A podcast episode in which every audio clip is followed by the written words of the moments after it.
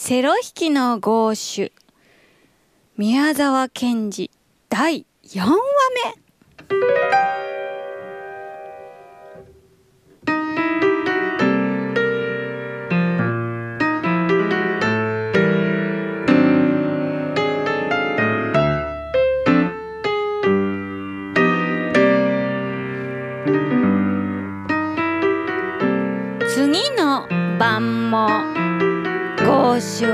夜中過ぎまでセロを引いて疲れて水をいっぱい飲んでいますとまた扉をコツコツ叩くものがあります。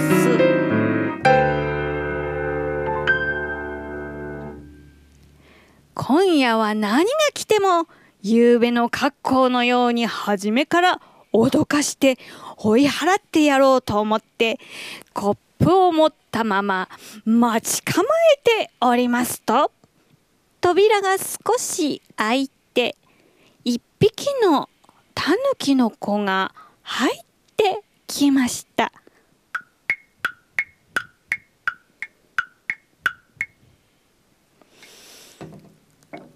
ゴージュはそこでその扉をもう少し広く開いておいてどんと足を踏んで「こらタヌキお前はタヌキ汁ということを知っているか?」と怒鳴りましたするとタヌキの子はぼんやりした顔をしてきちんと床へ座ったまま「どうもわからないというように首を曲げて考えていましたがしばらく経って「たぬき汁って僕知らない」と言いました。ゴーシはその顔を見て思わず吹き出そうとしましたがまだ無理に怖い顔をして「では教えてやろう。たぬき汁というのはなお前のようなたぬきをなキャベジや塩と混ぜてくたくたと煮て俺様の食うようにしたものだと言いました。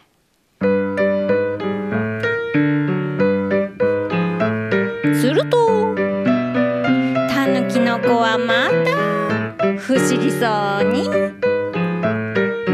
だって僕のお父さんがねゴーシュさんはとてもいい人で怖くないから言って習えと言っていたよ」と言いました。そこでゴーシュもとうとう笑い出してしまいました。何を習えと言ったんだ？俺は忙しいんじゃないか。それに眠いんだよ。僕は小太鼓の係でねセロへ合わせてもらってこいと言われたんだ。どこにも小太鼓がないじゃないか。そらこれタヌキの子は背中から棒切れを2本出しました。それでどうするんだ？ではね愉快な馬車屋を引いてください。なんだ？愉快な馬車屋って。ジャズか？あーこの札よ。タヌキの子は背中からまた一枚の符を取り出しました。はあ、変な曲だなあ。あよし、さあ、弾くぞ。うん、お前は小太鼓を叩くのか？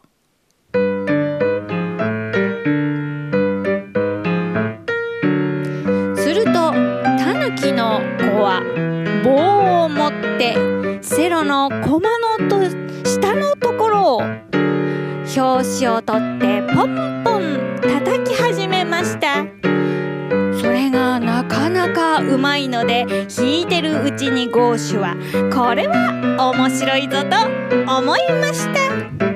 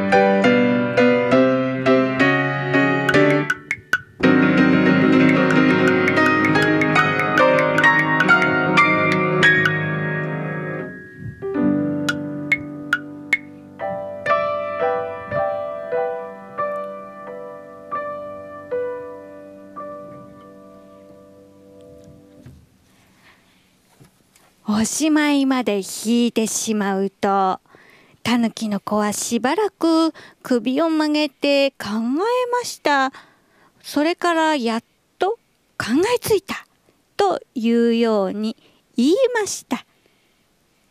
ゴージさんはこの2番目の糸を引くときは期待に遅れるね。なんだか僕がつまずくようになるよ。ゴーシュはほっとしました。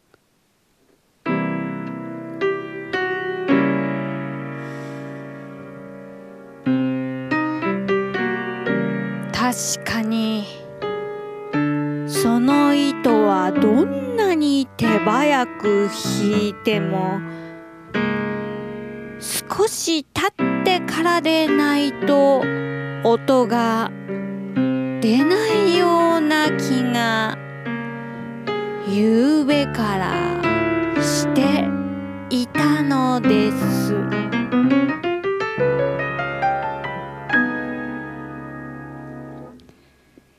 やそうかもしれない。このセロは悪いんだよ。するとタヌキは気の毒そうにしてまたしばらく考えていましたがどこが悪いんだろうな。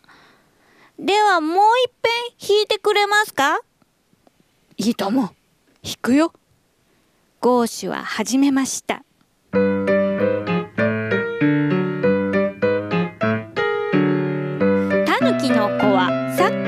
ようにトントン叩きながら時々頭を曲げてセロに耳をつけるようにしました。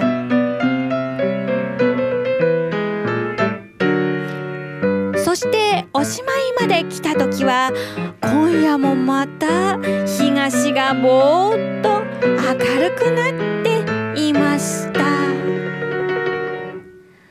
ああ夜が明けてきたぞ。どうもありがとう。タヌキの子は大変慌てて、ふや棒切れを背中へしょってゴムでパチンと止めて、お辞儀を二つ三つすると、急いで外へ出て行ってしまいました。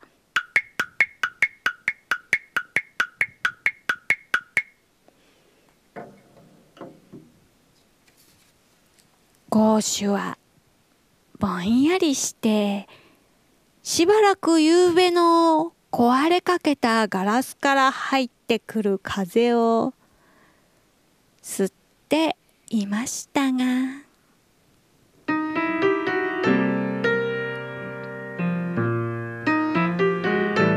町へ出ていくまで眠って元気を取り戻そうと。急いで寝床へ潜り込みました。